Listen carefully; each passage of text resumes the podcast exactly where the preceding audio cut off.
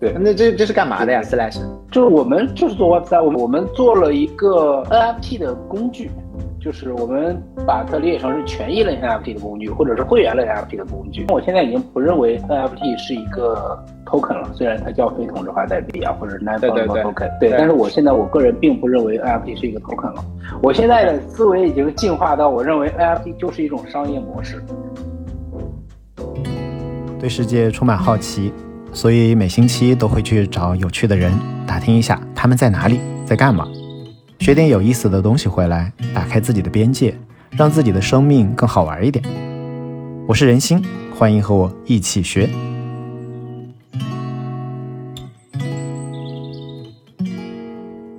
我们今天邀请来的是李小蛙同学啊，为什么要邀请他呢？大家肯定都用过的某款软件是他做的，就是那个订餐的，除了饿了么之外，比饿了么更大的那美团外卖，然后还有后来的美团闪购。没有没有没有，就是这加入的比较早，我们是最初十几个人一起搞的。了解，所以是创始团队把这事儿给弄出来了。弄出来了之后的话呢，其实江湖上大家也都认识嘛，就是一个一个产品大牛。然后这位产品大牛同学忽然一下子就不见了，然后就后来发现，嗯，为什么他在新加坡？然后再一下子就发现说，哎，在搞跟 Web 三相关的东西。之所以找来聊，就是说，就是在 Web 二世界的话，其实做出了一定的成绩，但是突然一下就消失了，去新加坡搞 Web 三了。这背后到底是怎么想的？因为其实现在我感觉我身边已经。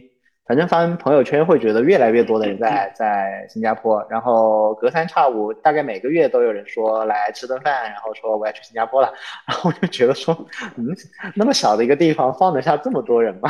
所以我现在对那个神秘的地方我没有去过，然后充满了好奇，也在想想说，呃，那个地方有什么好好玩的，然后那个那边 Web 三有什么机会多了解一下，就就所以找小蛙过来聊聊天，大概这么个情况。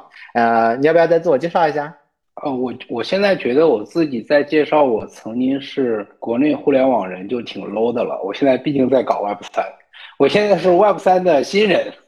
然后虽然过去十多年在国内互联网经历了一波移动互联网的红利期，从最早空中网、网易、阿里巴巴和嗯美团。这些公司其实可能在不同阶段都有同学可能用过我们做的产品，比如说美团外卖，比如说淘宝旅行，就现在飞猪，那个是我我做的第一版。然后在之前在那个，哎，对我还应该是在做淘宝旅行的时候认识的 Mars，对对。然后在在之前在在网易做网易应用商店、网易新闻。然后在之前在空中网就大概是这样，但是在 Web 三面前都不值一提，Web 三才是未来。对，然后我们大家都关注技术的变化，对吧？我也关注技术的变化。我在今年之前还非常排斥币圈，呃，排斥 Blockchain，排排斥 Crypto 等等。我是内心里真是排斥啊，就是因为我是可能传统互联网出身等等。但是呢，我今年注意到两个现象：第一呢，整个区块链的技术底层越来越成熟了；第二，越来越多年轻人关注。然后这跟我在二十年前上大学的时候的状况一模一样，然后那个时候我是一个呃不是科班出身，但是是进入互联网行业的人，然后有了现在的这样的一些经历。那换一个角度来想，我其实就是复刻二二十年前有一个新的技术出来，然后这个有一波年轻人能够喜欢，所以说我认为绝对是未来。这个东西没没有币式的涨跌这一说，就对我来讲就是技术和年轻人在哪儿，那这个就就值得搞。对，了解。我看过一个类似的说法，是说你如果观察到一帮很聪明的人，他们周末在玩什么，然后在研究什么，那这个东西很有可能就是未来。你就是把说聪明人周末玩什么换成了年轻人现在在热衷于搞什么新科技，那么这个科技就是未来，因为我们都会比他们先挂掉。对，反正我记得我因为我是学体育的嘛，我学体育出身，我在上大学之前，高中时候、大学的时候就其实那个时候互联网刚刚起步嘛，我那个时候就一直在我在在在各种钻研。自己做网站打打打什么打 FTP 之类的各种，啊，就这种经历。那这样，哎，那那你去新加坡和你做 Web 三这两件事情因果有因果关系吗？还是两个独立事件？没有没有，这是先后顺序，这是两两个阶段。就是我来新加坡是因为我觉得国内环境太卷了。就一八年底的时候，我觉得国内环境太卷了。当时的确是在跟朋友呃不是在跟朋友聊天的时候聊起来，这个其实还可以考虑一下别的环境、别的机会。就就就了解了一圈吧，还是各各国市场也都看了，觉得可能东南亚更适合我一些。然后尤其是新加坡这这边，因为之前也来过，一五年的时候来过。当时就因为国内环境卷，所以说就先来了这边，很苦逼的，非常苦逼的。那个时候。候来是蛮一穷二白的，对，就是然后这个做 Web 三就是今年的事儿，今年二三月份时候的事儿。当时为什么要去这里啊？你要不卷的话，你去个去个泰国，或者你哪怕去个去个 LA。首先我我英文不咋地，我一个一个体育生连四级都没过，然后这个英文巨烂。咱也承认这个事实嘛，所以说去美国可能就不是很适合。洛杉矶不需要讲英文，是吗？那我不知道。对对，OK，至至少官方语言是英文，然后新加坡官方语言是双语。对，然后你说为什么要不去泰国？其实是来东南亚，我是想关注东南亚市场了，但是只是当时在想说，既然都来东南亚，那肯定是先就我我一五年来过新加坡，主要重点是这个，我对新加坡印象比较好。我说既然来东南亚了，那就不如在新加坡立足好了，落脚。那这你是整个移民过去了吗？还是只是待一待？我来新加坡的时候，其实我是旅游签，我是旅游签证，我当时找不着工作。那个你怎么你说我旅游工作？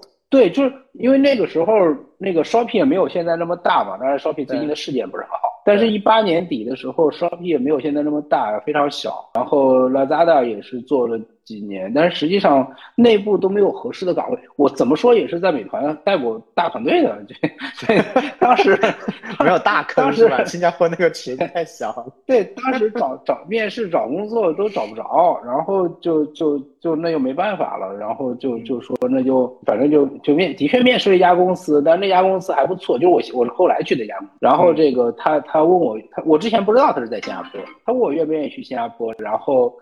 我说愿意，然后才才才去的，但是也工作签证一直没办下来，然后我就先旅游签证先过去，然后过去就是等了一个月左右才拿到工作签证，一个月还是一个半月，忘了，就差不多是这样。对，哎，那走这条路径难吗？如果是其他人想要考虑现在，比如说跑到新加坡去的话，那现在搞一个工作签或者旅游签难吗？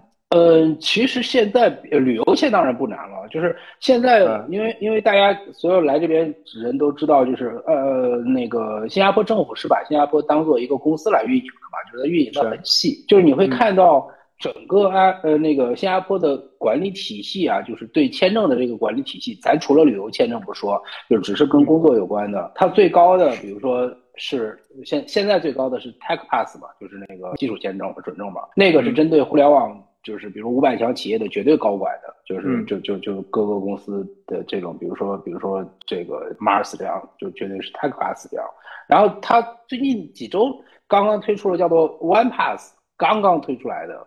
那这个 One Pass 是是针对中高管的，这是我总结的啊，因为就他说的条件就是 One Pass 的条件是说，这个这个签证不用跟跟公司绑定，就是你一样可以过来。但是前提条件是你，你得证明你在国内是有每个月薪月薪三万新币，就是十五万人民币。对，那那中高层其实是都是满足的嘛，就这样子。还有别的一些条件我不知道。然后再往下是这 P 一 P，就是高端签证。高端签证呢，那其实相当于呃是在比刚才那个，因为也不是所有人都能拿到这个每个月三万新币的年薪的。那但是每个月比如说呃一万五千以上的年薪到三万年薪之间，就类似这种，就是就是我说新币啊，再乘以五人民币。然后那这部分就相当于在团队里边的核心角色，嗯，那这部分他可以申请 PEP，PEP 呢就是属于 professional 的这个签证，那个就也不跟公司绑定，就换句话说，你你就算离职了，你也可以依然在新加坡待着找工作。然后再往下是 EP，那 EP 呢就是就是我们常规的工作签证了，employee pass，那这个就是跟跟公司绑定，就是你失业了这。签证就没了。那这个申请条件呢，也是有门槛的。就比如说，就是你的薪水必须要达到，比如说六千块钱、六千新币以上。但是这其实也是属于一个公司里的专业人才了。对。然后再往下一档是 SP，好像是。SP 比比这个呃 EP 的门槛要更低，但是 SP 是有很明确的条件的，就相当于你要雇几个本地人，我才能给你一个呃 SP 的名额，就一比八吧，你雇八个本地人才能给你 S SP 名额。但是 SP 的工资要求很低，就是所以说谁都能过来。对，就是你你会你会看到新加坡的这个运营精细颗粒度到，就我我就是。针对性的挖人，我我国内这个不同阶阶层的人，当然我不要 low 的嘛，对吧？的当然还有一个叫 WP 还是叫什么来着？就是工人嘛，就是就是这样。这个 我对，所以说所以说所以说这个，但是从他新加坡挖优秀人才的这个角度来去看，他的确是通过非常精细化的运营把人才吸引过来。大概是这样。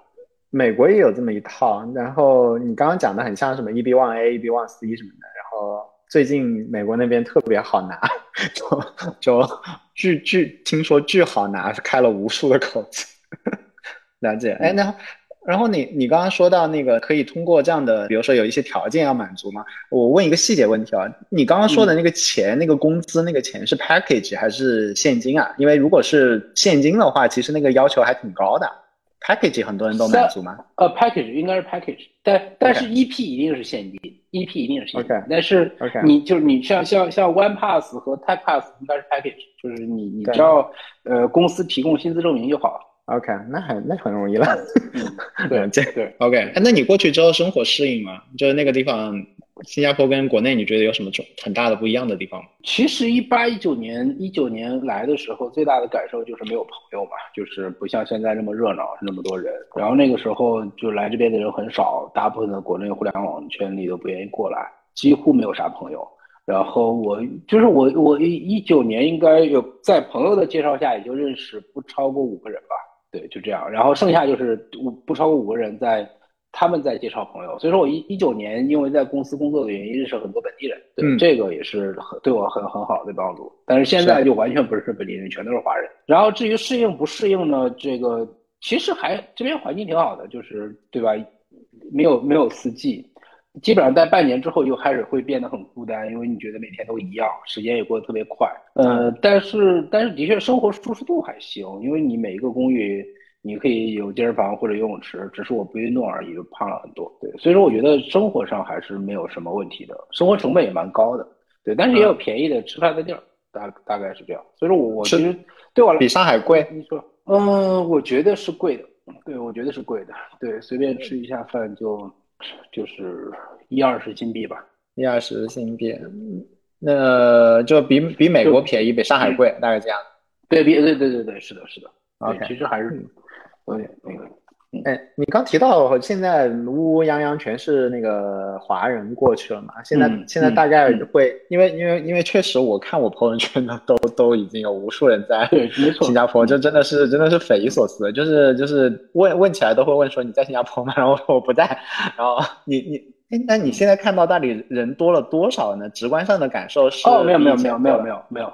没有没有不会不会，就这个都是这是假象，就是假象。呃，二零二零二零年，这个我专门问过朋友啊，就是二零二零年整个新加坡流流出了差不多得上百万人。OK，就是就是因为疫情的原因，呃，中国人因为觉得这个呃新加坡防疫不利，然后就就就离开嘛。然后这个呃对西方国家的人，就是因为疫情嘛，不想被就想更想回到自己的国家，也都走了。是，所以说整个二零二零年新加坡有。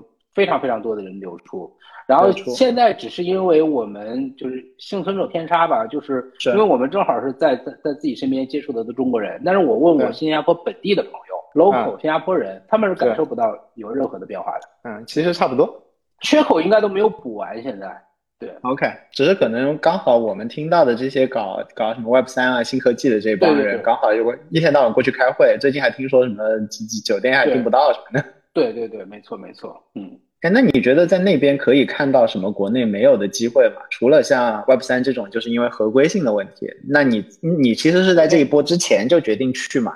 那那你要做东南亚，也可以在国内做啊。你为什么要到那边去做？就是那个嗯，站站在那里的那个视角会有什么不一样吗？哦，其实这个问题，反正我我我觉得我没有啥资格回答这件事儿，因为因为对我来讲。呃，我其实离开，就像我说的，离开国内想来这边去创业的原因，就是因为我觉得国内做同一方向的人太多了。在新加坡一九年的时候，没有什没有什么创业者的，就创业者很少的，就至少我感受到的，也国国更没有国内的企业嚷着要出海，呃，很少的。我就是从从机会的角度来讲，我当时看了几个方向都还可以，但是。就是比如说我说的这个人才培训啊、灵活用工啊等等，其实都还可以。嗯，对，是，只是只是这个，嗯，怎么说呢？就是你你肯定跟跟国内对比，你你一样可以在国内来做，但是对我来讲不是这个逻辑。对我来讲，我我就想出来，我我我就是我一开始就想好了，对，一开始就想好了，就是说，呃，你在国内市场不是为了去做东南亚的，你你尽可能的出来做嘛。对吧？就就就比如说最近还有朋友给我说，你要想做美国市场，那你得去美国，就类似这样嗯一个道理。对，了解。哎，那你后来比如说那个那个什么人才招聘啊，什么的那个职业培训啊，这些东西都试了一下，然后没有没有认真去做。嗯，也没有试。对吧？对对，因因为因为是这样的，因为我身边朋友，因为朋友在做猎头嘛，然后对，然后做的也也也挺不错的，然后这个我对这些东西有没有太大兴趣？我我其实我其实这个所谓的产品经理属性太强了，就是还是更多的想想去钻研一个产品，就就大概是这样。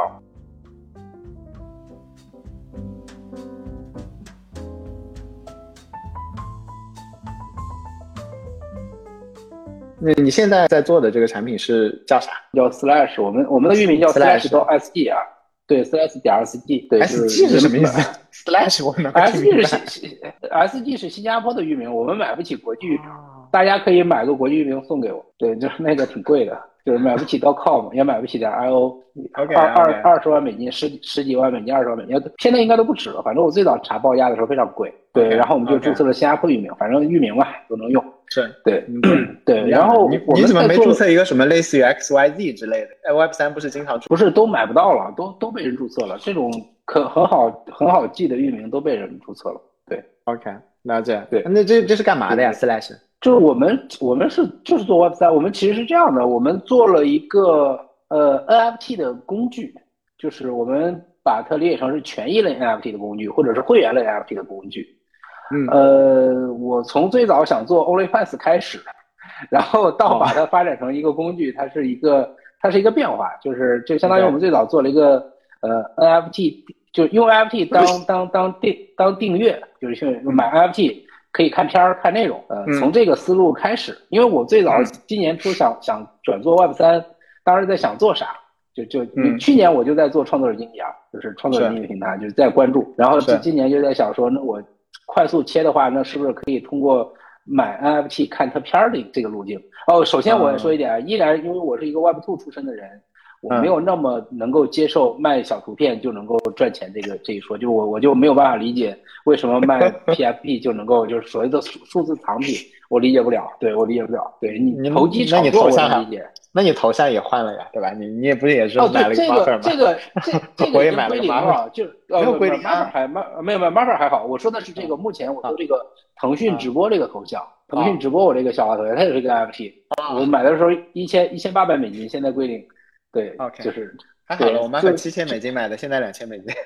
啊，你看你这个就特别棒，对，对，就我就没有办法理解这件事儿，对我没有办法理解这事儿，所以说我们上来就三三四月份的时候就尝试做一个呃买 NFT 就是权益嘛，权益类的，嗯，就是我们就一步一步做，然后呃，OnlyFans 毕竟涉及到一些内容嘛，所以说我们当时就在想说，那就一点点试嘛，呃，也的确效果还可以，就是试了一些用户，的确效果还可以，但是嗯嗯。百分之九十九的用户都是没有数字钱包的，对，我们就帮他们解决了数字钱包的问题，自动创建数字钱包问题和支持了法币购买的问题。就是支持完这个了之后呢，就身边有一些朋友就想用我们的产品，然后我们就嗯把它转成了 SaaS，有一个名正言顺的呃这个有有一个 有一个对外对外可能想象力更想象空间更大的一个平台，就相当于就任何 Web 二的人都可以进到 Web 三，就是如果想玩 NFT 都可以通过我们的平台来用。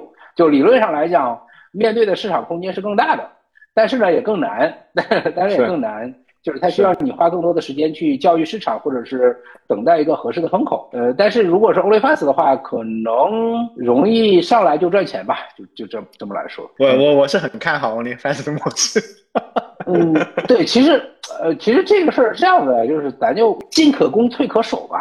是是就是咱咱大不了不行，就在搞 OnlyFans 嘛，又又不是管，对吧，那玩意儿那玩意儿，你要我我现在就是了解的就是每个国家都有这种平台，每个地区都有，就是就根本不用去这个在意的，就是是就只要做就有流量，对，就就所以说呢，我们就没有那么着急，而且、嗯而且坦白来讲，我我当然也不是因为这个原因放弃，不是因为说转 SaaS 就转 SaaS，嗯。就是身边行业里有一些其他也嚷着要做 OnlyFans 赛道的这个其他的人，竞争对手吧，嗯。都没有做成。都没有做成。嗯，然后呢，就是我们我们也看了一下，他们的确是呃有有一些问题，会有一些瓶颈，对，有一些问题，所以说我们就就就用了一个就就转做了工具，然后我们现在现在就等于说我们就推权益嘛，就是呃这个呃我们就运气比较好，就是 NFT 紧接着到了熊市，这个熊市之后呢，就是权益类的 NFT 开始爆发，就是所谓的这些 SaaS 类的。呃，平台开始开始开始多起来，就是我们现在竞争对手很多，但是呢，这个这这这个模式更被人认可了，就这么来说。对，以前的时候可能大家都不大认可权益类的。对，那这哎，我我没有太听明白什么叫权益类的，我可以把它理解成国内的知识星球嘛？就是你你花了三百九十九，你就可以比如说看我的内容，然后跟我聊天儿啥的，就知识星就是 Web 三版的知识星球。呃，是这样的，就是因为这里面有两个点很重要，就是一个点是 NFT 是可以去做，呃，可以去交易的，就换句话说，NFT 是可以制造稀缺性来来让它不断升值的。然后第二呢，就是你你不断升值之之之外呢，就是你你还可以去去设置版税收入，就永远有被动收入的，对吧？你可以呃这个不这个就就是不断的发行啊，或者不断的有被动收入让大家交易，所以说它的交易属性或者金融属性很强的。就是如果我们单独的去把就是买 NFT 就有点像会员的能力，去享受它，比如说看这些知识的这个这个逻辑来来看的话，它的确是一个知识星球的产品。但是呢，呃，我我不这么看待，就是我包括我们自己现在做会员也是，我不这么看待，就是这边最我认为它最有价值或者最牛逼的。地方是比呃比知识星球更牛逼的地方就在于知识星球，比如说比如说比如说 Mars，我就就是比如你有自己的粉丝群，大家在知识星球上去给你付费，然后去听你的内容。但是就是踩一下的点就是你的这些粉丝永远不可能从你身上赚到钱，就就这样，除非你之前说的芬达或之类的这种可能会有有，对，但是但是他永远不可能从你身上赚赚到钱。但是换一个角度来想，换一个角度来想，比如说你发的是 NFT。就是或者你发了一千个会员，或者是就你知识星球有一个核心逻辑，最早最早刚开始说的时候，比如一个人有一千个忠实粉丝就能够养活自己嘛，大概是这样，对对？对，就是就对，就比如说你就发一千个 NFT，那就发就发一千个限量会员才能才能买的，那么这他享受的能力跟你过去服务的这些客户的能力一样的，这些人过来买你的买你的内容，可以看你卖 NFT 看你的内容，但这个时候你推出一项规则。就是说我我不发完这一千个之后呢，但是我还有会员想过来买，我还有想会员过来买。呃，现在呢，我只有这一千个，就是限制住了嘛，就我也没有太多收入了。嗯，那我就说，那我接下来还会再发一千个，甚至我可能再发一万个。嗯，但这个时候呢，这个 NFT 并不是增发，而是我接下来再发一万个 NFT 所产生的收益，我会拿出来百分之二十奖励给我最初支持我的一千个会员。那这个逻辑是什么？这边最大的价值就在于，第一，你原有的一千个会员是有升值的空间的，因为对，就是他们是躺赚啊。我知道早期买了你的会员，我都是躺赚啊，对对吧？那第二点就在于，我反正对你来讲，你不影响你创作，你永远都在创作，你甚至你你你甚至还。就就你还甚至还可以设置说，我买这我这些 IP 的人看这些内容，买那个 IP 的人看那些内容。是，那那等于是就总之你的平台上就有一波人就是跟你一起躺着赚钱的，就就就类似这样。当然当然你是付出了你的劳动，然后让一波人躺着赚钱，然后就就就大概这个逻辑。所以说这是我设计的玩法，就是就是我看到的一个点，就是这是这这个对，就就就是就是我说的。呃，无聊猿对吧？无聊猿是一个是一个运营最好的一个会员型的 FT，就是它最早就推出了这个无聊猿会员俱乐部嘛，就是游艇俱乐部。对，就是它的它的 FT 定价非常便宜，它的会员定价是零点零八个以太，就是你又可以拥有无聊猿会员，就是呃不到三百美金。对，但是后来被炒了很很多，但是它炒炒起来也是因为它的很多权益做得好，它的这种分润机制、分账机制做得好。对，这是。就就这样，他永远有一波人去帮他站台的，就一样的道理，复制到每个人身上，把无聊猿的模式复制到每个个人身上，这是我们在在在做的事儿。所以说，它是它是知识星球，但是它是一种另外一种形式的知识星球。明白，这这个确实比知识星球好玩。那个知识星球，你比如说买了谁的知识星球，或者你买了谁的会员卡，你是挺难转卖的。这边就可以转卖。对如果你觉得不爽，你也可以转卖掉，你就回本嘛。如果你觉得很爽，但是呢，他们发行量很少，那其实你就转卖可以赚钱嘛。那不转卖的话，那边人那个发行方可能为了控制说让大家多 hold 住，然后也会说，那我们接下来赚的钱分大家一半什么的，对吧？那你可能就躺赢嘛。好像好像确实就是它是一种更可流通的 ticket，它它更好流通。然后另外一点，它有一种资产属性，大家就可以一起来干活。它肯定会忽悠你，大家一起赚钱，你帮我再吆喝吆喝，对是吧？大家一起干。对 我觉得这个其对，实其实对，嗯，所以这是我其实也是过去这几个月，其实咱俩交流后来比较少了嘛，就是嗯就是我我逐渐的摸索出来的玩法，当然也、也需要去去推。所以说我嗯。正式邀请 Mas 您作为国内的大 V 来来来来使用我们的这套能力。对，真的这个就是感受一下，我觉得嗯。就其实其实对我来讲呢，我我是这么理解 NFT 这件事情的，就是呃，在上一代就是 PFP 的 NFT，其实的确是某比如说呃呃 CryptoPunk 或者是那个无聊猿他们跑出来跑通了之后呢，或者某些艺术品的跑通了之后呢，呃，就有形成了很大量的复制，大家都去搞，其实都是复制嘛，一样的，只是我刚才说的这些玩法或之类的，没有哪家开始跑，因因为人思路就是这世界，我觉得有能有百分之五的人想去琢磨新鲜事儿都很难了，都很嗯都都是很稀有的了。就是大家还都是停留在，哎，我怎么发个图片来割韭菜？比如我们现在做了工具，很多客户给我们打电话说，哎，我能用你们的工具吗？然后我说可以啊，他说你保保销吗？包销吗？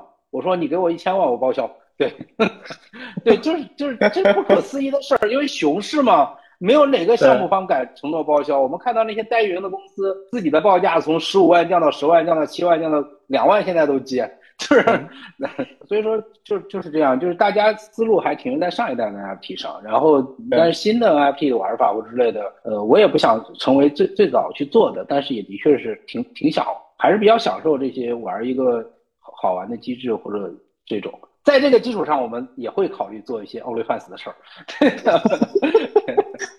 对，OK，忍不住还是提出来了。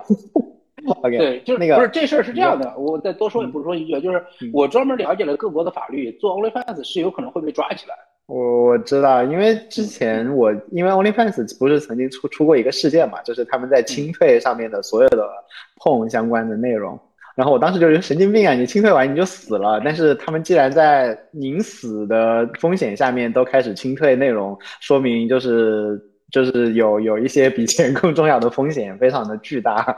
要不然他不会那样做嘛？他当时讲的是银行的压力，对，说银行钱结不进来了。嗯嗯嗯，所以我觉得确实肯定有一些风险没看到。哎，但是但是你这个也很也很艰难啊，因为刚刚听你讲，就感觉是那个币圈的人其实就想割韭菜嘛，他就会要问你说你能不能报销。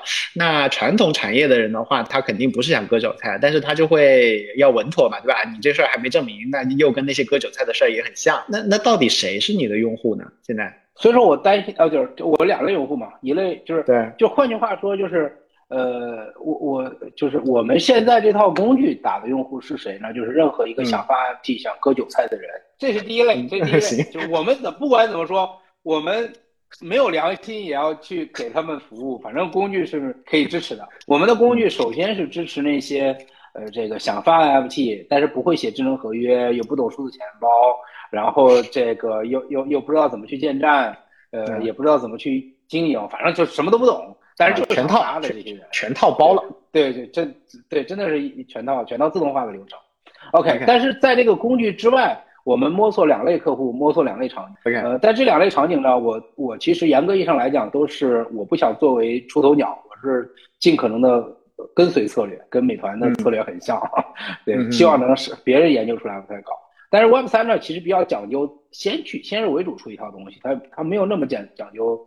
抄别人，对，对然后呢，对我们的客户两类，第一类是创作者，创作者就像我刚才说的知识星球这样的，我们我们做一个 NFT 的知识星球的这样的一个模式，我们用这套玩法，就是创世 NFT 的玩法，这是一类。嗯，那这一类呢，就是就是我接下来的，因为我们产品还其实还严格意义上还没有做完，就是我们的产品还剩一点点收尾的，一两个月收尾吧，一个多月收尾。嗯，然后我们接下来的半年的时间或者几个月时间，全是要去做场景。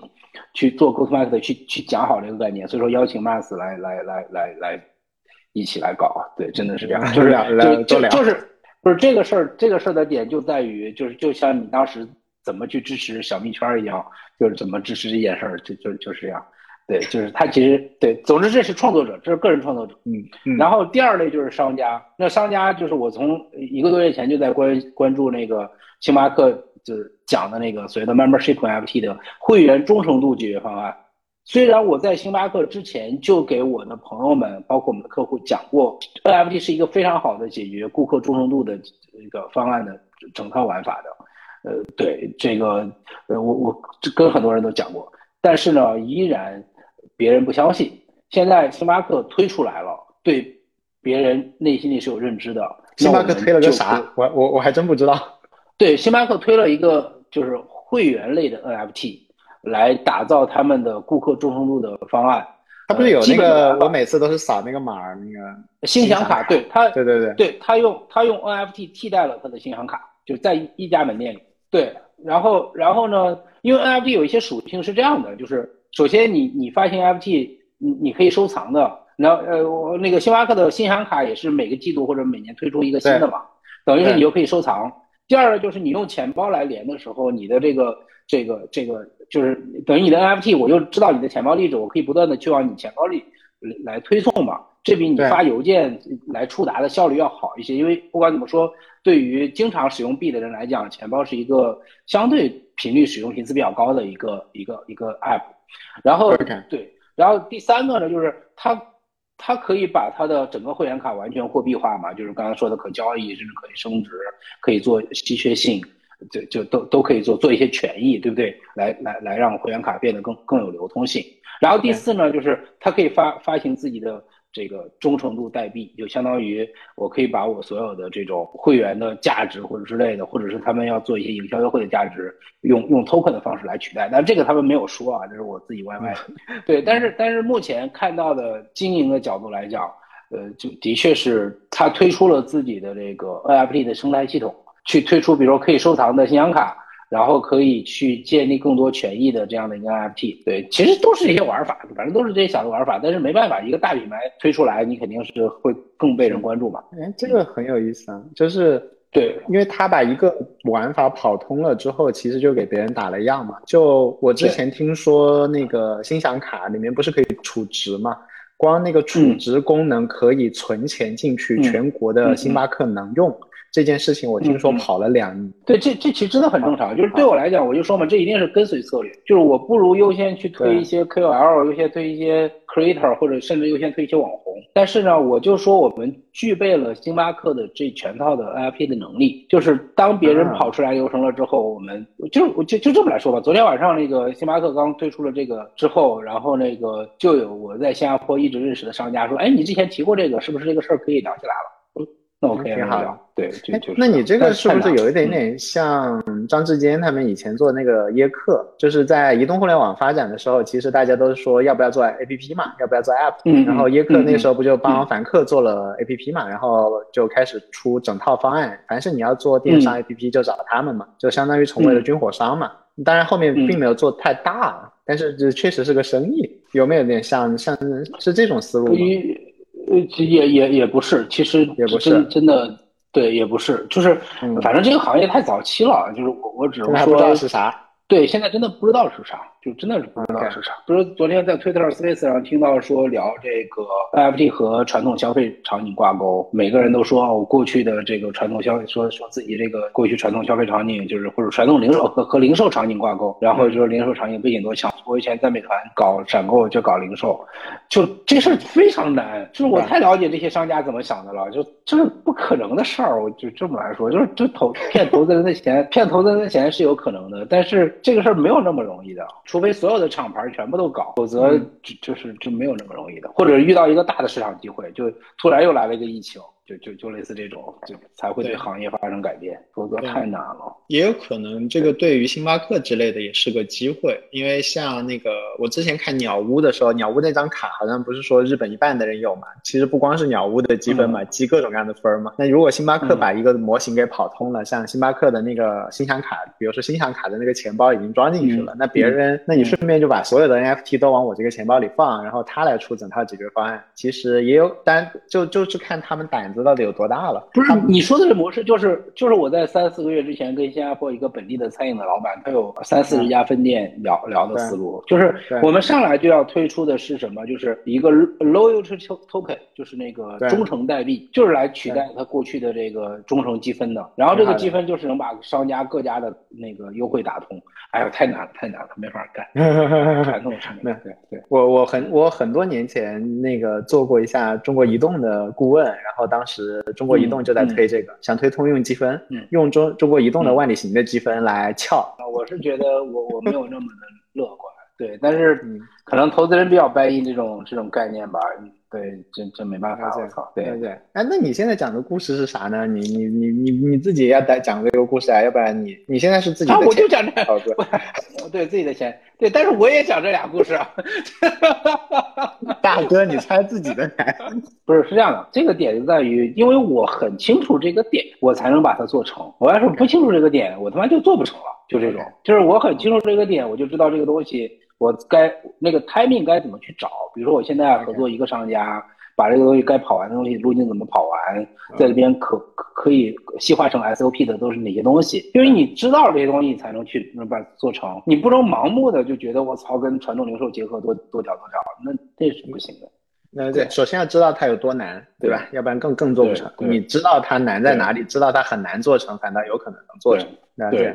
对，在美团做做闪购的时候也这样啊。台商家二零一七年谈那些超市大品牌 KA 超市，我我自己去谈，挨个跑，谈不下来的。二零一六年谈谈不下来的。二零一七年那个阿里巴巴提了一个新零售概念，瞬间变得好谈。美团刚当时造概念能力还是不行啊。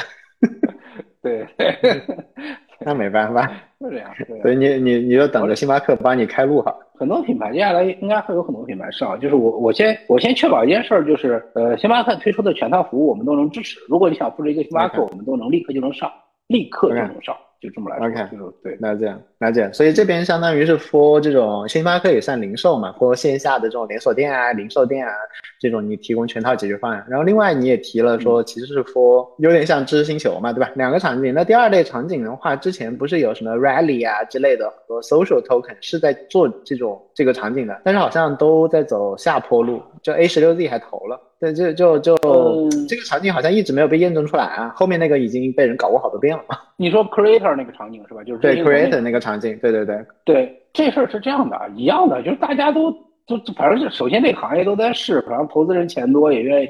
对我们是谨慎的，我们是超级谨慎的，就是我们就觉得，就我第一次看到 rally 模式的时候，我就认为他做不成。那都是今年初我刚开始想做 OnlyFans 的时候，你想想。发币这件事儿，我给明星发币这件事儿，我我我就这么来说，就是我们摆在面前五个人，五个明星都挺有名的，你告诉我应该买谁的币，这是这这是很扯淡的，这这就不是不可能在现实生活中不可能出现的东西。但是但是我认为我我在就说我认为发 NFT 可行。对，NFT 是一个大众认知，就换句话说，你你换句话说就是就是相当于你你你你给五五个人，然后是五个国家，每个国家都有自己的货币，你根本都不知道用谁的。但这个时候突然有一个强有力的货币出来，比如说就就叫叫人民币，然后大家都觉得哦具有号召力的，就发这个有有一个通一度量衡还还是可以的，就是那 NFT 就是通一度量衡，所以说所以说我其实认为 NFT 可行。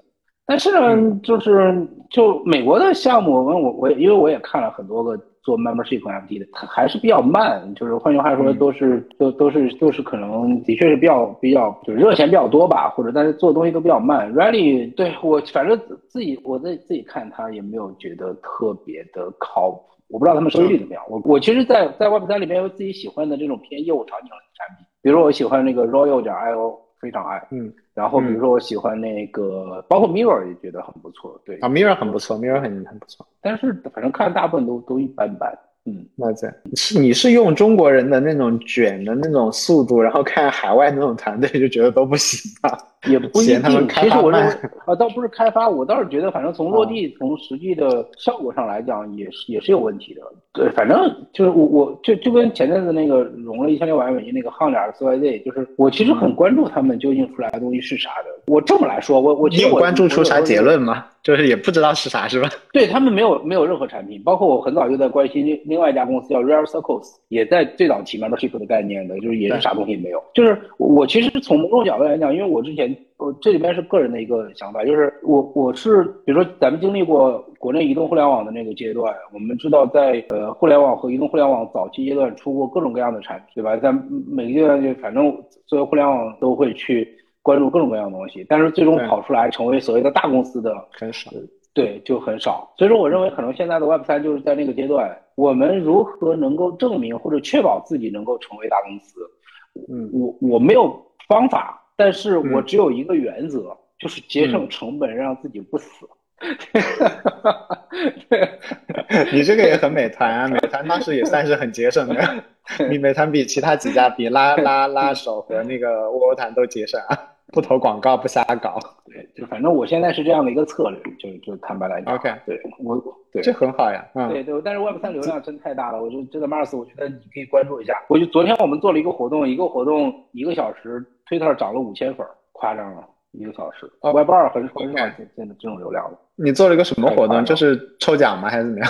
对对对，就这不是抽奖，是那个发了发了一个 NFT，让别人免费过来抢，好啊，这么简单，蹭 蹭别人的流量。懂懂懂懂懂，对，现在大家总归觉得说拿一个反正不要钱是吧？Free 对对对对对对对对对对，是的，是的，说不定以后还能赚呢。嗯，所以现在那个 Web 三，至少我们先不管它在实际应用场景有没有落地，但是至少它在大家的关注度和营销和流量上其实还是有优势的。你做一个 Web 二，谁谁搭理你啊？对吧？所以资本上也有优势，它还是有一些肯定是方便的地方。哎，那你这个项目你放国内，呃，如果对国内应用合规嘛？比如说我现在如果用你的产品的话，它它在国内不合规吧？啊，你用就不为什么不合规呢？就这合规性是在啥的？呃，就是它它相当于发了一个二级市场可流通的 NFT，因为国内 NFT 是不能不能有二级市场。准确的点儿是在于你并不是在向国内市场销售，你其实还是面向的是海外客户。然后整个你就是就换句话说，对吧？你你你用 Instagram 发自己的照片的时候，你想过它是国内被抢的产品吗？或 者没有，我我就不能我就不能在在在国内大声吆喝嘛，对对吧？就比如说来大家来买我的东西啊，来买这个 NFT，对，这样吆喝注意，我们可能就会被我盯上嘛。不不不不，两码事。我我我不认为是这样的，我不认为是这样的，嗯因为我认为我认为这就是一个国内的用户体验了一个国外的产品，就好比啊就好比我我在我我拍视频发在 YouTube 上，国内就是我我就说我我在我我有一个 YouTube 平台，你欢迎大家付费来订阅我的视频，就大概是这样的逻辑。对，但 YouTube 也被封啊，对不对？就一样道理。但是我不认为这个是是问题，对，它 OK 的确就我只你要这边一个事，因为这事儿我琢磨过，坦白来讲，因为我我毕竟国内的朋友比较多嘛，我们最近最近对接 M 3公司还上了几个几个明星啊，就这事儿的一个逻辑是这样的，我认为，因为我们都是国内出出来的人，或者是这个产品都是发生在我们自己身边的产品，我们可能觉得它有问题。但是我们换一个角度，假设这个时候我们有一个美国人，他做了一个类似的这样的一个产品出来，然后又点了上，比如 Clubhouse，对，大家都都会涌过去去体验。我觉得问题在于，就是因为我们这是我们身边的东西，有有这样的一个可能是牵强上的认知。当然，这也是我们不我们做的还不行，我们品牌做的还不行。对，知道吧？总归觉得说这个跟钱相关的话，就就吆喝一声，感觉有风险。了解。哎，那你的那个就假假假设这个产品在国内是合法，那你团队你团队是都在新加坡还是全球分布到处都有？到处都有。对，那到处都有的话，你不见面，因为现在疫情嘛，也那那那效率怎么保障？没有，没有，我们效率很高啊，我们效率是以结果为衡量的，不是以在哪儿为衡量的。哎，那你们那个不见面那个效率，你们是怎么保障的呢？是通过纯线上，就是大家对着聊天，然后加一堆线上的协同工具吗？哦，没有没有没有，就是是是这样的，就是就是这这个不得不说，有一个靠谱的技术合伙人是很重要的，就是你的管理方法是永远是最重要的，就是就是我们我们就是就是就是任务任务管理吧，就是用用任务，然后呃这个就是，但是这边的一个很重要的点就在于，技术合伙人得去去评估大家的工作效率、工作量。然后，因为这边有个很重要的点，我坦白来说，就是一个很重要的点在于，就我们都是，反正我我打工打工出来的，我们都非常清楚自己在公司里的效率有多多少，然后什么情况下会偷懒，就是 都有这样。所以说，对我们来说，就我们也用了大量的兼职。坦白来说，就是就是我们我们都非常清楚一个事儿，就是在公司里工作。有效时间非常少，你其实兼职的兼职的点就在于，就是在在在很少的时间里边，他的效率一定是比很多的这个时间他他工作的效率要高的。所以我，对，所以说我我们其实，呃，从结果上来看吧，咱也不说这个远程管不管理的，就是我们用任我用我们用任务的方式管理，任务墙嘛，Trello 嘛，就类似这种来来管理，然后然后定期代码 review 和那个呃结结果审核。对对，可能有些时候是有一些慢的，但是整体的效率还是可以的。对，然后那个也也不是特别输给，呃，大公司，就是那种以前在公司里工作的时候。对，然后那个我身边的朋友也有一个朋友看到我们模式之后，就把他们自己，他们已经是一个呃将近 B 轮的公司了，也把他们自己的研发有三分之二转成了兼职，然后效率依然没有得到，对，依然依然没有下降。你就可想而知，大家都在干啥？对，是。问你一下，就是除了你自己这个项目，你觉得还有什么其他的 Web 三项目值得关注吗？除了刚刚你讲的像那个 Loyalty 点 IO 和那个嗯和那个 Mirror 之外，还有没有什么值得关注、值得大家看一看的 Web 三的项目？就真正做事儿的，不是那种炒币的那种项目。其实现在没有啥炒币的项目了，因为现在币也没有啥流量。对。对，就是就是现在是我认为是骗流量的项目比较多，就相当于你搞一个项目，然后骗点那个钱包，骗点关注，这种比较多，就就就是这样的。就是我现在，反正我我坦白来讲，就可能是我比较老实吧，就是就是我更在意的是啥？我更在意的是说这个大家就这个这个事儿，它究竟能不能用客户真真正的愿意去付费，或者真正的愿意去使用，就真正付钱啊，就就这种，我可能会更在意这一点。但是我目目前没有看到 Web 三的项目是是是是这样的，我我没有发现好的项目，就就这么来说，我没有发现优秀的项目。那这样，对。那那除了你这种，因为你你这种，比如说跟星巴克啊什么的，其实是跟传统经济结合比较紧的嘛。你有见过其他的跟传统经济结合比较紧的项目吗？因为我我之前看到过一些，但是我觉得都是骗局，就是一些什么防伪啊、溯源都是都挺胡说八道的。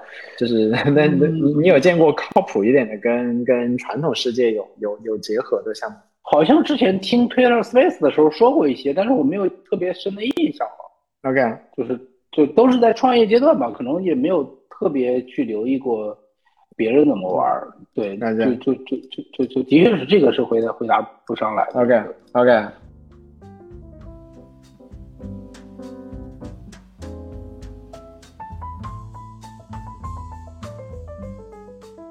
那如果也有人也想去新加坡，然后他也想搞 Web 三，你有什么建议吗？来呀，你都可以来，你赶紧来啊！对，就是就对吧？你你你跟家人商量一下，就是我要搞，我就我就去美国了，比较熟一点。没事儿啊，你过来，咱们俩聊两聊聊完之后，你带我去美国呀，就比较熟一点，对吧？你是我内心里这这，你看这十十多年来一直很敬佩的人呢，就是在在我作为一个对，就就真的就是，对吧？我我竟然能够在十多年的这个某一天还能够跟跟那个任鑫老师这个视频聊天，我都我我我是很很很嗯小很感动的。小万老师，我们已经进入了相互吹捧的时间，对 对，就不是这个话，我跟王慧文也说过，就跟慧文总说过，他今年三月份来新加坡的时候，我我当时说，我说我真的我这辈子都没有想想想到过还有机会在新加坡见面。对，就真的从我离开美团就没有想过，就就我就认为，就跟美团可能很多人都都这辈子都见不了了，就没想到就就还有这种巧合，这都是这都时代的 命运的安排。对对，像现在这种一方大佬，之前也是约着一起吃饭的，就你觉得要搞就搞，对吧？就别别犹豫了，要搞就搞起来。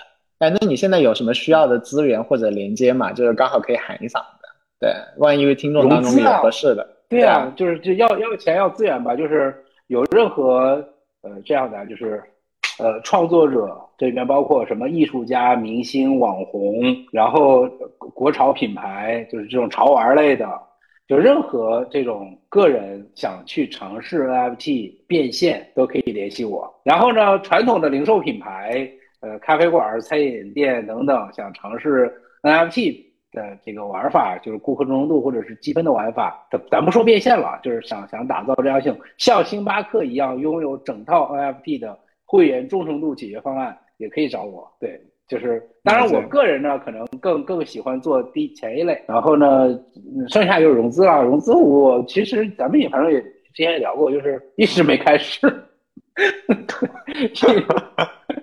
一直 就是这么这么来说吧，我可能就融五个点，然后 没多少钱，但是我只融五个点，你们懂的。对，就大概是 只融五个点就懂了，这这是什么路数？没有是这样的，就是你发币的路径，你肯定不能融太多，你会有太多的对手盘。对，就是总总总量不不超过十五个点，就是可能就一点点去融。就是重点是让能让你的业务能够支撑到有有一套代币经济模型来让它呃支撑。而且我对代币经济模型的路思路也跟之前发生了一些变化。就是我认为，首先在现有的业务模式里就有用户愿意自然的付费，那这种是第一步。那之后才能用代币来来激励。如果这样的业务就没有自然付费，那就也没有办法用代币来激励。对，你你你跟我一样，我们你你也还是传统传统那个 产品经理嘛，就是居然还考虑对对对对场景。我也是这样子思考的人。对对对对对对，啊这样。那如果感兴趣要跟你合作，比如说要不管是要投资啊，要合作啊，呃，怎么联系你啊？你到时候留个邮箱还是留个什么？什么东西啊？加微信。啊，最后还问两个问题啊，一个是说，哎，为什么一讲到这种就是权益，比如说 membership，就讲到是发一个 NFT，而不是发一个 token，一种叫做 NFT base，一种叫 token base。它，但是它其实呢，它它两个你说很非重置嘛，它也不一定很非重置，对吧？你前一千个人其实也差不多，那为什么不直接用 token 用 NFT？哦，不不不，我首先我现在已经不认为 NFT 是一个。token 了，虽然它叫非同质化代币啊，或者是 non-fungible token，对，但是我现在我个人并不认为 NFT 是一个 token 了。我现在的 思维已经进化到，我认为 NFT 就是一种商业模式，就是说它是有一些自己的特征的。就比如说，它的确是有有有唯一持有者的属性。那不是说，所以说并不是说发一个会员卡就就就就就一定想到 NFT，而是会员卡的特征正好跟 NFT 这个特征是。某种意义上来讲是相似的，这是大家的就来去做的原因。这也是为什么每张新闪卡都是不一样的。对啊，就是这就跟就是为什么无聊猿对吧？大家都知道猿猴头像对吧？那个卖几百万上千万美金的那个，就是但是我一直说没有多少人真正的打开无聊猿的官网，认真看一下它的整个会员体系的设计、会员权益的设计。人家是不光是做的最牛的 NFT 的。这个 FP 的品牌，人家也是做的最牛的 membership 的品牌，嗯，所以说呢，所以说其实其实就是这个道理，就是 NFT 的属性更更适合做这件事儿，对，了解了解，确实它对应到现实当中的卡也是更像一点，对 对，那还有就是有人问说那个场景和空间。结合你这个东西有什么想象空间吗？就比如说它有一些特别的场景，比如说什么酒店啊，然后结合你这个有什么玩可以玩的吗？这就是我想象力匮乏的地方，就坦白讲，这是我我可能想象力最差的地方，就是嗯，就我自己有有我自己的短板，或者是我自己短板很很很明显，就是我的确是在一些玩法或者这些创造力的上面差一点。对，就是我自己。其实我现在所有的思考是看了很多别人的玩法，就是总结或者举一反三出来的。对，就我可能比较擅长擅长这样的。所以说，你说跟酒店或者别的玩法，我其实也说不上来。嗯，那这哎，我觉得你这个思路很好呀。就是你其实是说，你已经想，就你其实是期待那些场景，他们想到玩法，或者他们没想到玩法，但是他们看到行业领袖，比如说星巴克。然后被激活，说我就要他那个，然后但是他要做不是要全套要上技术嘛？你说我都有，你按一下按钮给我几万美金啊，我帮你搞完。所以的话，你这个就是一个不是自己去发明玩法，而是。你有玩法的话呢，你实现的这个过程当中，我帮你卖卖铁锹，我不知道哪里有金矿，你自己去找矿，然后但是你需要挖土机，我这个挖土机是标准的，那要矿你自己找，然后怎么挖的方法你自己找，但是挖土机是标准的挖土机，你看人家用的挖土机，我跟他长一样的，然后这个只要二十，就只要十万美金，人家的可能花两百万美金开发，我觉得你这个就其实是更更可规模化的呀，因为不。玩法其实是不那么可持续的一个东西嘛。嗯，我觉得反倒挺好的啊。所以今天大概就跟你那个聊一会儿，一会儿就是第一个就是去新加坡，其实是先去了，就觉得国内太卷了。然后的话呢，Slash 现在做的就是 NFT 的一个 SaaS，就是你要搞 NFT 相关的事儿的话，用这个 SaaS 的话就都都能做。比如说 你刚刚讲那么直白的那些想要发点小图片的，那你用这套系统的话，那你就只需要画图片了，其他的啥怎么发、怎么怎么管这些都做完了。然后呢，如果你是传统的零售，比如说你是星巴克，然后星巴克已经搞了，然后你想发那种 NFT 的会员卡加权益，哎，这个也能搞。然后如果你是想一个博主一个大 V，你想发那种你的 NFT 出去，那个让人家说你有这个 NFT 才能看我东西，才能看我片儿，然后这个也能搞。那跟传统的 Web 二的区别的话，主要就是因为说 Web 二，那比如说我知识星球的，这你刚刚讲的很直白嘛，就知识星球的人没有办法从我身上赚钱。